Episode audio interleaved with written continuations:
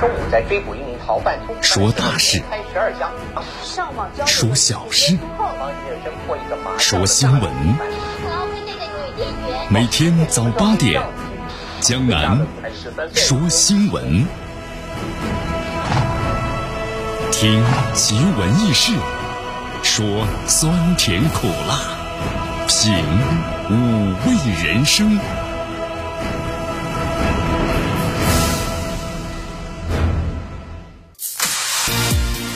时间呢过得非常快，今天呢又周末了。这段时间呢一直是阴雨绵绵啊，同时呢有的时候呢暴雨倾盆而下。我们说这下雨下的时间长真不好，呃，引起了很多的自然灾害，山体滑坡呀，呃，还有洪涝灾害啊，等等等等，非常的多啊。今天还算好，这个雨呢终于是停了。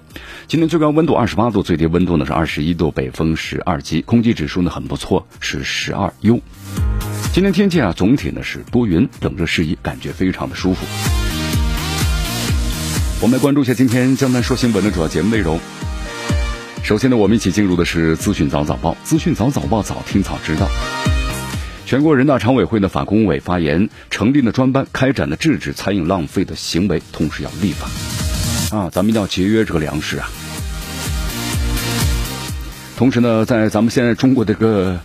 这些娱乐的软件还有平台上啊，比如说斗鱼，斗鱼也开始进行这个回应了。部分的吃播主播呀，确实是非常浪费。那么加强内容的审核，杜绝呢餐饮浪费的行为。今天的今日话题呢，将来和咱们收机前的听众朋友们，那么将一起聊一聊的是黎巴嫩要变天了啊？怎么来理解呢？大国夹缝中的乱局。好，大话体育啊，中超联赛继续进行，对不对？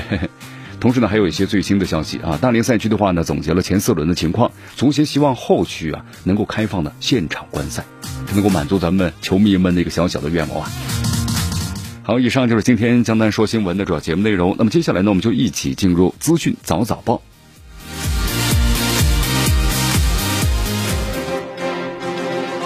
时政要闻、简讯汇集、热点评说、资讯。早早报，资讯早早报，早听早知道一下时间呢？欢迎大家继续锁定和关注江南为大家所带来的绵阳广播电视台 FM 九十六点七新闻广播。好，这两天咱们通过新闻媒体啊，其实呢已经特别能够感受到了，什么样？咱们对于这个粮食一定要节约啊！为什么要这样呢？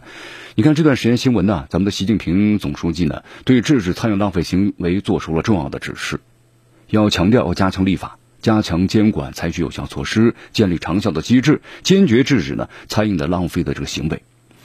呃，有的很多朋友说，这这为什么突然咱们现在要这么着重的和加强关于这个浪费粮食的问题呢？新冠疫情对整个全球我们说经济有很大的影响，对整个的农业影响也非常的大。你看，我们说了前段时间对吧？黎巴嫩，黎巴嫩这个贝鲁特港口发生了大的爆炸。那么旁边刚好个粮库，这粮库呢被炸了之后，由现在啊，整个黎巴嫩的这个粮食只够呢国民吃一个月，它就引起了粮食危机呀，对不对？全球这人口在不断的增长，那么同时我们面临这个关于呢一个粮食的问题，同时呢还有新冠疫情，所以说咱们要制止对粮食的浪费行为，现在必须要高度重视啊，还有呢坚定的决心啊，这里面是具有呢其实重大的意义的。你看人口众多呀，咱们中国的特点就是土地资源的相对不足，是咱们中国的一个基本的国情，对不对？所以说，党和国家历来呢非常重视这个厉行节约，是反对浪费的。你看有的朋友就说，我我反正我自己花的钱买的嘛，我到外头吃饭，对不对？我吃一个菜两个菜就够了，但我非要点四个菜啊！我有钱，对你有钱这是任性啊！我们说了，你看你有钱买了浪费了，其实呢只能是短期的给咱们这个什么呢？短期的给这个商户带来了利益。但是长期来说的话，你看你这样的一个长期的浪费，需求量增大呀，是不是？需求量增大之后的价格都变得高了，各项物价呢都会上涨。那么其实呢，在这个源头上，咱们的农民朋友们生产上当中呢，反而没有挣多少钱，反而呢，他因为各种原材料，你比如说你要喂猪，有猪饲料，是不是？你要去养鱼，那鱼饲料，你要去种粮食的话，有各种的成本，那都在涨价呀。所以算来算去，其实这种任性是最不好的了。啊！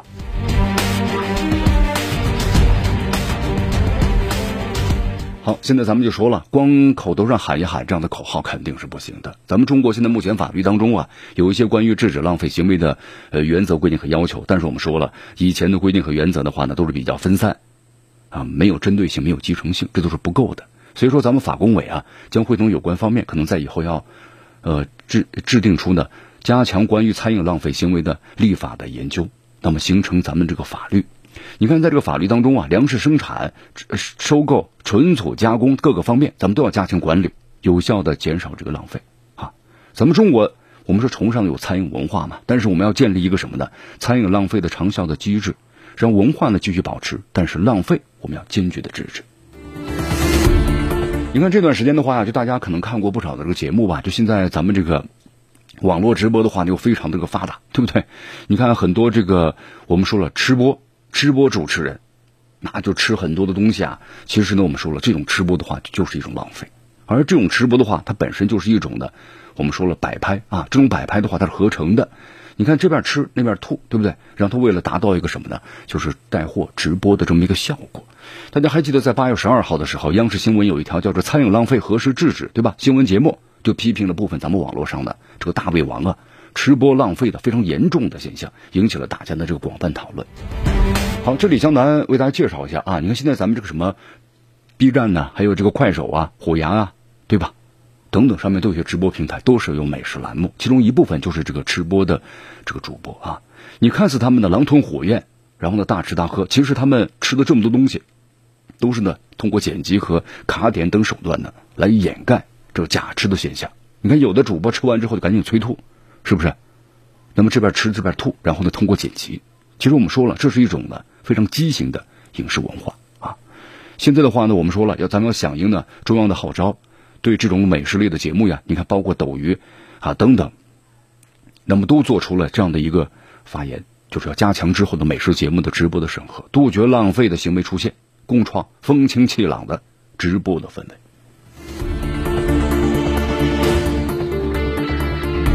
好，这里主持人江南呢，为大家介绍一下啊，就关于咱们今年这个夏粮的一些问题。你看最新的消息，夏今年夏粮的话，河南的夏粮收购同比减少了五百三十万、五百三十八万吨啊。那么今年这个夏粮呢，有点涨价了。那么同时，作为农民朋友呢，呃，这个出售量呢也减少了。好，你看这几年咱们一直在提这个粮食安全的问题，是不是？那么粮食真的有没有这个危机了呢？有的朋友还前段时间我记得就说还要买粮，对不对？在这个疫情期间啊，其实后来发现粮食呢供应充足，粮价呢没有怎么涨。粮食呢是人们生活的基本需要，这个涨是不可能涨很多的，那除非这个国家可能都完全乱了啊。但是呢，我们说对于这个粮食啊，我们一定要节约，而不能够浪费。这里面意义呢，现在是非常的重大的。你看，咱们今年这个夏粮的种植啊，就能为大家介绍一下啊。受到疫情还有天气的双重的影响，你看咱们这个河南省的夏粮呢，虽然再创丰收了，但是呢，跟去年呃比的话呀，还多出了一些。虽然不是特别多啊，但是呢，再创粮食的新高。但是今年这个粮食的收购啊，同比还减少了。为什么呢？农民朋友这个粮食他不愿意卖。你看农民朋友的话呢，今年就感觉，因为是疫情的缘故，对吧？由于气候的缘故。那心中有这个家中有粮啊，那心中就不慌啊，就这样的一个问题。那么同时，今年这个粮食呢，又稍微的跟往年相比的话呢，价格又涨了。那么涨了之后，你少卖一天，对吧？就多赚好几千块钱。所以说，待价而沽啊。身边有不少人都在传。所以说，现在在这个农村，很多一些种粮大户，那么怎么样呢？都把这个粮食啊吸售，就是呢，等待后面的价格是会上涨。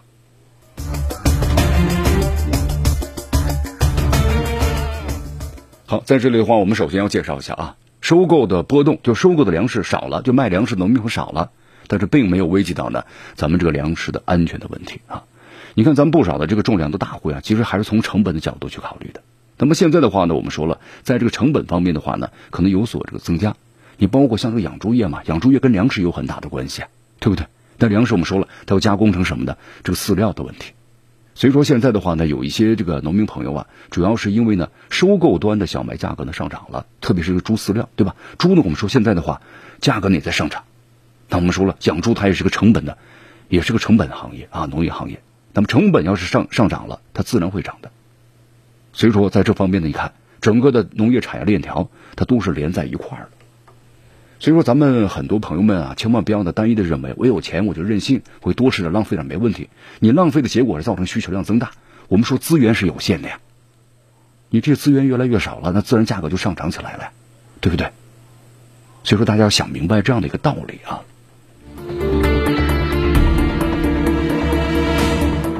好，咱们中国一直是个水土资源都比较呢紧张的国家。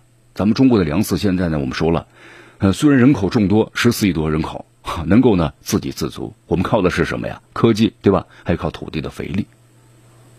嗯，咱们的科技就说了，把对种子优化，是不是？肥力的话呢，大量使用农药化肥，但是我们说了，由此带来的后果呀，那就是对土地的竭泽而渔了。土地无法得到休养生息，这种局面如果一直都持续下去的话，最终的结果造成的土地荒漠化，最终会影响到咱们的粮食的安全啊。所以说呀，这些并不意味着咱们中国粮食就没有危机。在这里的话呢，我们每个人都要做到呢节约啊。好，继续锁定和关注江南为大家所带来的资讯早早报。迎着晨光，看漫天朝霞，好的心情，好听的新闻。走进江南说新闻，新闻早知道。与江南一起聆听江南说新闻。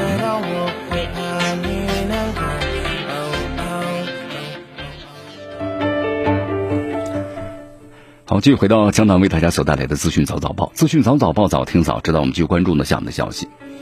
呃，咱们来到咱们中国呢香港特区啊，这两天的话呢，黎智英被保释了，对吧？黎智英保释之后呢，马上就关门呢密会了一些人，他密会了谁呢？根据了解的话，这次他密会的这些人呢，都是他的一些密友啊。李永达，李永达曾经参与了非法战中，被判监禁了八个月，缓刑是两年。李卓人去年八月份同黎智英啊一起参与了非法集会，后来被警方呢是拘捕了。他还收过这个黎智英的秘密捐款。林卓廷那是著名的这个纵暴派的一员啊。胡志伟，他是在这个黎智英被捕之后，在社交媒体上呢连续发了四条的帖文啊，为这个黎智英呢是叫屈。你看他和这些人呢密会两个小时，期间呢屋内传出了黎智英的笑声，但是无法得知呢谈话的内容是什么。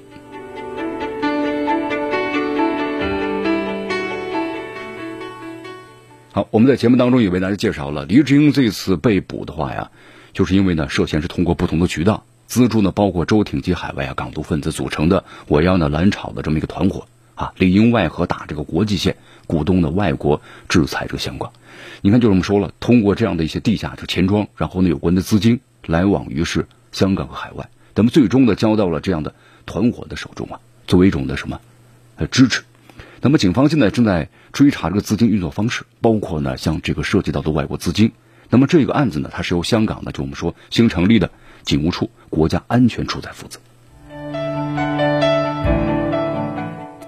好，这个黎智英被捕之后啊，易传媒的股价呢出现了大幅的异动，先升后来跌了。对此的话呢，香港证监会提醒投资者呀，在买卖易传媒这个股份时啊，要格外的呢需要谨慎一些。好，我们说了啊，香港国安法的确立的话呢，对于这样的一些港独分子呢，那必然会起到一个呢打击的作用，包括对他们幕后的境外的这些反一些势力，对吧？也能够起到呢敲山震虎的作用啊。那么同时呢，我们说了，在疫情开始之后啊，新冠疫情，那美国对中国呢是不断的甩锅，因为美国他就没把精力呢放在这个新冠疫情的整个的防控上，所以说在整个新冠疫情，你看这半年多的时间里，美国作为一个世界唯一超级大国。他的责任和担当都抛在了一边啊，让世界很多国家所不齿，对不对？你没有起到一个应有的一个大国呢所担当的责任这样一个义务，啊，但是因此呢就甩锅于中国嘛，因为今年又是美国的这个大选年，所以说甩锅于中国，推卸责任，能够呢获得更多的这个支持。那么同时，是美国也要求他的盟友们呢，也是不断的这个站队，那么对中国呢进行这个遏制啊。你看这个印度，我们说印度的话呢和中国呢在。五月份的时候发生了边境这个冲突，啊，但是之后的话呢，也进行了五次的这个军长级的会谈，双方的边境啊趋于这个降温的这个态势啊，双方的第一线的这个边防部队呢也脱离了接触。但是我们说了，印度呢，你看这一次的话呀，似乎有点不依不饶，对不对？你看，一是抵制中国的产品，那么第二呢，在中国特别是软件、手机应用方面，那么要把中国的这些产品似乎全部要剔除这个市场。你看前一段时间的话呢，有这个四十九款应用软件要下架，对吧？后来有五十九款。你看印度的话，感觉是对中国的这样一种抵制愈演愈烈。为为什么呢？你看这个最新消息啊，印度要封禁的 TikTok 就抖音海外版啊，要开始封禁了。这是为什么？啊，你看曾经就是我们在分析这个美国的时候啊，你看美国也是禁止这个呃 TikTok 对吧？国际版的抖音，要不你就卖了，要不你就怎么样，你要搬走，对吧？把这个市场给你封闭了。其实你看这个扎克伯格啊，就脸书的那位创始人扎克伯格呢，马上呢表示特别欢迎。为什么呢？一旦是这个脸书，我们呃，一旦是这个 TikTok 的话退出这美国市场的话，那脸书可能就会填补这个空缺，马上就有什么他们自己的产品呢研制出来了，就类似的东西。那么你看，这印度呢封禁这个 TikTok 啊，一个多月，一款来自于他们本土的替代软件就坐收渔利了。在八月十号呢，这家公司宣布，这段时间该软件用户呢增长了十倍。你看，软件使用时间呢增长了百分之八百。当然，我们说这是一种不正当的竞争啊，对不对？你把中国的一款创新的这个软件，然后呢给下架了，下架之后呢推把它剔除市场，然后自己再研制一款相同的，那么这样的一种市场方式就完全是违背了我们说自由的市场的规则。长期和印度企业打交道，中国工商银行的孟买分行的副行长啊，啊杨旭红呢告诉记者，他说现在呢，很多的这个印度人投入到了用的程序创建里面，但是呢，在蜂拥而入的过程中啊，衍生出了很多的问题，比如说有的黑客啊趁火打劫用户的信息，更不利于呢用户的安全。他说，值得警惕的是呀，无论是印度今年颁布就外商投资新政，或者是封禁中国 APP 的举动，那么都是呢明显传递出一个印度挤压中国企业，就是给本土企业和欧美的企业。注入呢这么一个腾挪空间的信号。你看，在印度的话呢，这个短视频市场啊，立刻把中国的这个 TikTok 呢给禁止了之后啊，迅速就遭到了这个瓜分。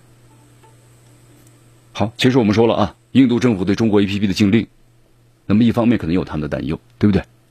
那么一方面是鉴于呢两国边境的冲突，那么其实政府呢是需要做出这个回应的。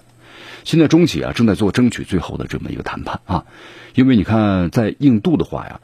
这个 TikTok 呢，也完全不能够使用了啊！但是微信在不同的手机运营商当中呢，还有相关的一些差异。部分的运营商和部分地区的微信啊，在印度还是能够使用的。但是，包括像这个美国一样，特朗普以下的这个禁令，四十五天之内，包括微信也是不能够用，对不对？那么，其实在这里面的话呢，你看，在印度的话，除了 TikTok 遭到了彻底的封锁，那么微信的话呢，在印度部分的手机呢还是可以用的，但是在以后又不太好说了。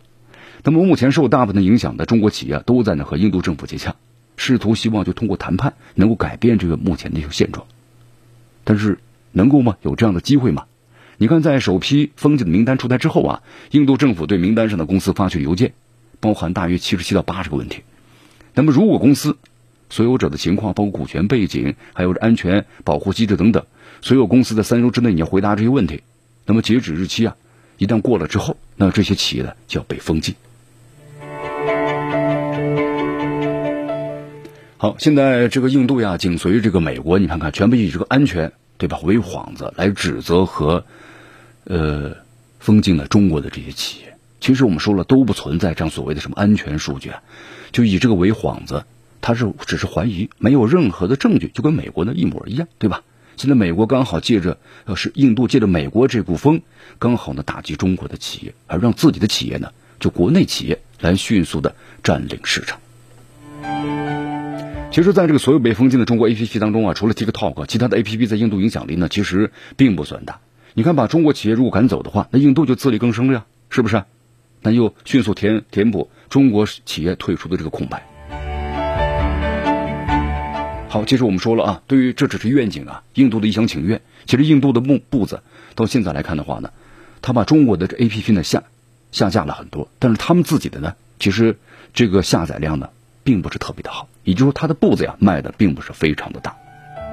因为咱们中国现在在印度的投资这个盘面是越来越大了啊，就能为大家介绍一下，过去的四年时间里，咱们中国对印度的整个投资呀是增长了近十二倍。因为我们说了嘛，印度的现在这个就是招商引资呀，它有这个红利，就相关的政策非常的好。你看咱们中国现在我们说了，已经摆脱了以前像那种的就世界成衣的加工厂，对吧？世界加工厂的这么一个称号。我们的各种成本呢也上来了，用工成本呢，但收入提高了，用工成本也上来了，所以后来就转向了东南亚，比如越南。但越南的这个政策红利啊，也就是两两三年的时间，他们工资涨得也非常的快。你看现在的话呢，一个月一千多块，加上各种补助的话两千多。但是现在这个发展势头来看的话呢，可能两到三年之内你能涨到四千多了。那这个红利又没了，没了怎么办呢？继续转移，现在就是哪儿呢？印度。所以说印度的话呢，现在这几年。包括国外投资，咱们中国对印度的投资那都是非常大的，是吧？从一六年三点一八亿美元增长，现在呢是四十六亿美元了。那么同时，这股良好的合作势头现在被这印度一己私利，对吧？一系列的龌龊，我们说了都给打破了。好，所以说现在我们来看的话呢，你看在印度很多中国企业突然被禁止了，对吧？那业务不能做了，员工也回家了，处于半解散的状态。目前的话呢，我们说了，由于这个中国和印度呢边境冲突，那么印度国内的反华情绪要高涨，短期之内解禁这个希望呢一点也不大了。现在，所以对中国企业来说呀，现在不应该把印度当做重点市场了。但是我们说了，可能这也不是意味着放弃印度，先观望吧，因为印度呢依然是发展中国家里啊成长的最快的这个市场。好，其实我们说了啊，印度就是把中国的企业采用这样的一种的。比较卑鄙的方式，给你下架了或者禁止了。但是你要模仿中国的这个 A P P，中国的这样的一些软件的话呢，还不行，因为它要支撑大量的视频，包括呢游戏平台，需要更完善的服务器。所以说，这个研发环节不可或缺呀。但是我们说印度呢，就自身投入能力能投入多大？这是外界呢一直把它视为短板的。那目前的话呢，你看印度就像美国伸出橄榄枝了，美国公司在填补这个缺口。你看这个 Facebook 是不是？五十七亿美元投资相关的公司啊，然后怎么呢？加强共同的合作。所以说，你看这里的话呢，这美国和这个印度，印度呢刚好借着这股风，对不对？讨好于这个美国，对吧？那我就站队于美国嘛，压着中国嘛。我也做了，你美国怎么做，那么我也怎么做。其实他有自己的私利，那他正好在用国内的公司来填补呢中国公司退出的成功。所以说，这个印度呀禁止咱们中国应用程序的背后呢，有很多因素。边境冲突，我们说只是其中的诱发之一。那么，印度和美国都希望把中国竞争对手赶出印度的这个市场。那么，这是他们的想要做的。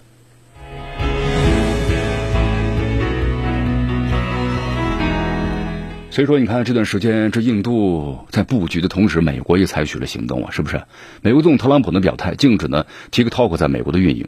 此后呢，美国科技巨头之一的微软呢和 TikTok 呢进行这个收购的谈判，争取在九月十五号之前呢完成谈判，对不对？那微软呢不仅要完成美国 TikTok 的收购，还要寻求呢全球 TikTok 业务的收购，包括在印度、欧洲、加拿大、澳大利亚等国和地区。所以说，你看现在。打压中国高科技公司，成为美国呢特朗普政府对中国的一大这个议题啊。那么当前你看中国和印度，我们说了，因为边境冲突啊，两国这个关系呢有所这个下降，有点紧张。中美之间的关系就非常紧张。那现在的话，你看印度和美国走得很近，日本和澳大利亚等国，包括和美国也走得非常的近，是不是？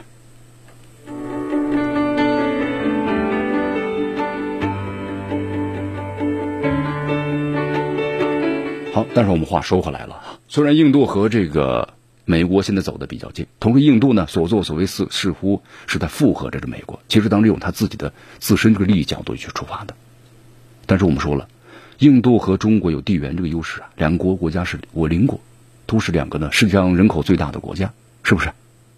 你印度能够切断和中国的经贸往来吗？不可能的。所以说在这里的话，你看包括印度的一些这个。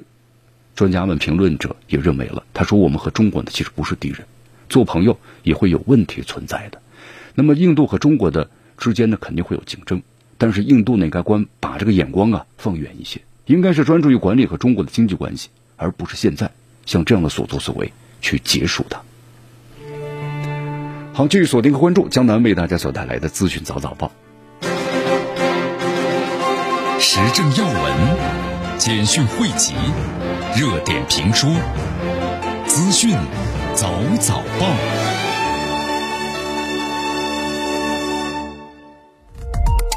资讯早早报早听早知道一下时间呢，欢迎大家继续锁定和关注江南为大家所带来的绵阳广播电视台 FM 九十六点七新闻广播。我们再来关注一下昨天啊，咱们中国外交部的例行记者会，有记者就询问说，正在捷克访问的美国国务卿蓬佩奥呢，十二号称说，现在这个不是冷战二点零，因为抵御中国的威胁啊，他说比对抗呢苏联更难。那么对此的话呢，咱们中国外交部发言人赵立坚呢也反问了啊，蓬佩奥呢日日打鸡血般的重复谎言，你心不虚吗？嗯。好，继续回到江南为大家所带来的资讯早早报，资讯早早报早听早知道。我们来继续关注呢下面的消息啊。刚才为大家介绍了一下，你看这个蓬佩奥呢，经常说这个谎言，所以赵立坚就说了呀，你看你天天这么说的话，心不虚吗？完全是出于这个冷战思维和一己的思虑啊。那么中方多次呢阐明了自己的立场。你看这个蓬佩奥现在走到哪，是不是就把这个政治病毒和虚假信息带到哪里？中国驻捷克使馆只好忙着消毒啊，已经发稿呢，对其予以了这个驳斥，是吧？简直就是浪费时间，日复一日罔顾事实、颠倒黑白的谎言，有意义吗？再说下去。赵立坚呢，最后说道：“借用一句捷克的谚语啊，给别人挖坑的人，自己最后呢也会掉进坑里，对吧？”这是捷克谚语，咱们中国的谚语就是呢，搬起石头砸自己的脚嘛。好，你看这段时间的话呢，咱们来分析一下啊，看看这个整个的国际形势确实非常的复杂呀，是不是？从华为、字节跳动的 TikTok 到腾讯的这个微信，你看这美国不断把黑手呢向咱们中国的科技领军企业，你看这种霸凌的脚步，你现在根本就看它停不下来了。那么它又要瞄准谁呢？我们来看一下这个美国有线电视新闻网就一篇文章，他做了一个分析，他说这个全球最大的零售体的互联网的集团之一阿里巴巴有可能会成为呢特朗普政府的下一个目标。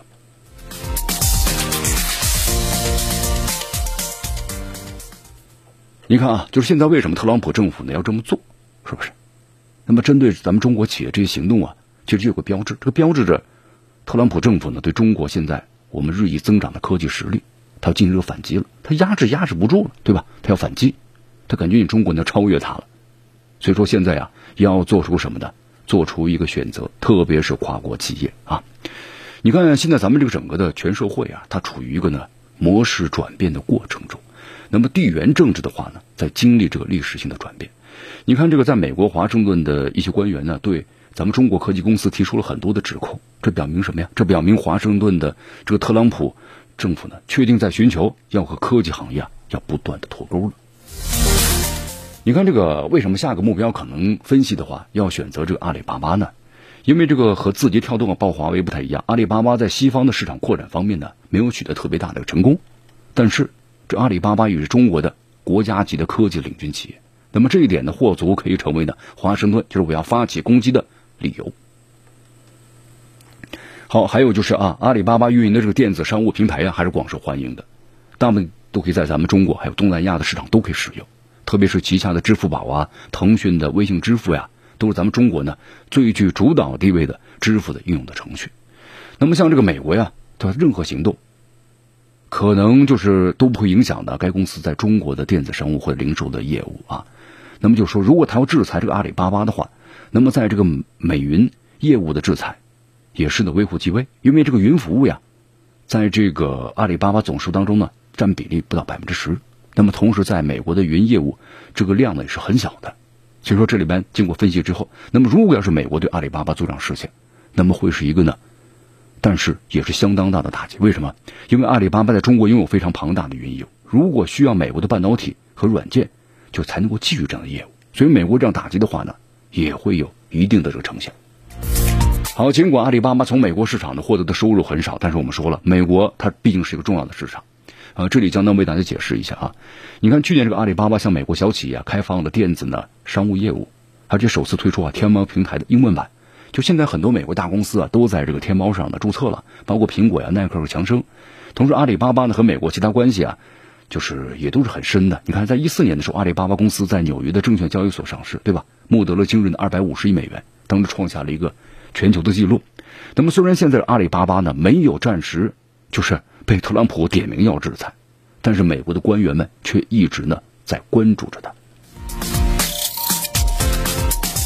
在上周有个新闻，不知道大家关注没有啊？美国国务卿蓬佩奥在敦促美国的公司啊，将所谓的不可信的中国技术呢从美国的数字网络当中移除的时候，就提到了阿里巴巴的名字。所以说，你看这个美国的话呀，可能针对中国呢还要撒这个更大的网啊。你看，其实我们话说回来了，像这种的这种做法的话，或者这样的一种的贸易战啊、经济战的话，对于美国来说呀，也是伤敌八百，那么自伤的啊，啊伤敌一千，自伤的要八百。美国企业也在遭受着这个痛苦。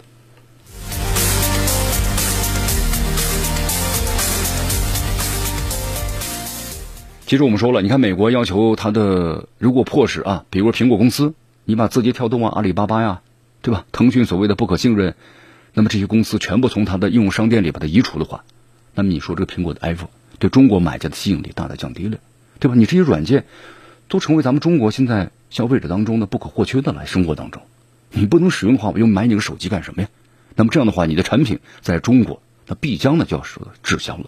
所以说，对苹果的损害远远大于呢。对腾讯的损害，啊，这么一分析。好，我们话说回来了啊，美国之所以这么做呢，其实就是泛化国家安全概念嘛。你没有任何的证据，他就利用国家力量，无理由打压特定的非美国企业。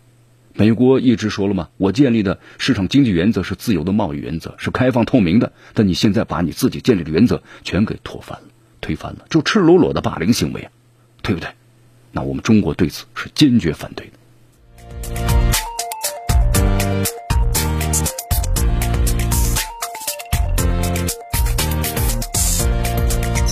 好，美国之所以这么做的话呢，那就是要怎么样呢？不断的污蔑和诋诋毁中国，是不是？抹黑中国，然后呢，为今年下半年，然后呢，特朗普竞选来怎么样呢？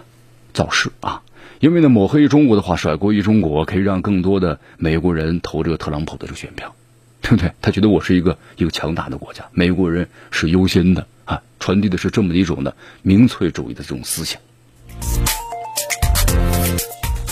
你看看，在美国现在的话呢，每天高峰期的话呀，确诊的新冠病毒的这个现在这人数，那么确诊人数会达到那五万多，是不是？你看现在美国几百万呢，可能实际数字比这数字还要高，死亡人数会达到十五万。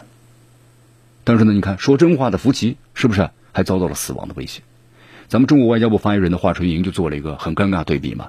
我们中国的钟南山院士因为抗击这个新冠肺炎疫情斗争中啊，做出了杰出的贡献，被授予了共和国的勋章。但是呢，被称作美国抗疫队长的顶级的传染病学的专家福奇却被骚扰，是不是？包括他和他的家人们都受到了死亡的威胁呀。那么，同样是第一个发出新冠病毒的传这个警告的人，一个被骚扰，但是一个怎么样呢？却被授予了共和国的勋章，不容的待遇啊。所以有网友批评这特朗普政府说：“你这是美国无法赢得抗击新冠战斗的原因吧？你才这么去做。”哪个国家不尊重科学家呢？对不对？一清二楚。难怪美国赢不得这场的抗击病毒的战斗，美国霸权即将崩溃。网友们认为不足为奇啊。很遗憾呐，你看像福奇这样的博士杰出的科学家，在美国呢都被误解了，是不是？你看，包括特朗普用政治的手段来打击这个反对他的、说真话的福奇，是吧？不光是福奇，他的家人都受到了死亡邮件的这个威胁。所以说，你看我们在节目当中为大家特别谈到了，我们中国之所以为什么取得特别抗击新冠肺炎的这样的个巨大的胜利呢？那我们是尊重这个科学事实，对不对？但是在在美国呢，夫妻说了，他和他的妻子，包括三个女儿，生活在三个不同的城市，但是呢，不约而同的都遭受着骚扰。好，以上就是今天的资讯早早报的全部内容啊。那么接下来呢，我们就一起进入今日话题。今日话题，咱们来到黎巴嫩。黎巴嫩呢，现在局势非常的不稳定，而且可能要变天了。那么一句话总结就是大国夹缝中的乱局吧。今天咱们进入话题，为大家呢详细解析。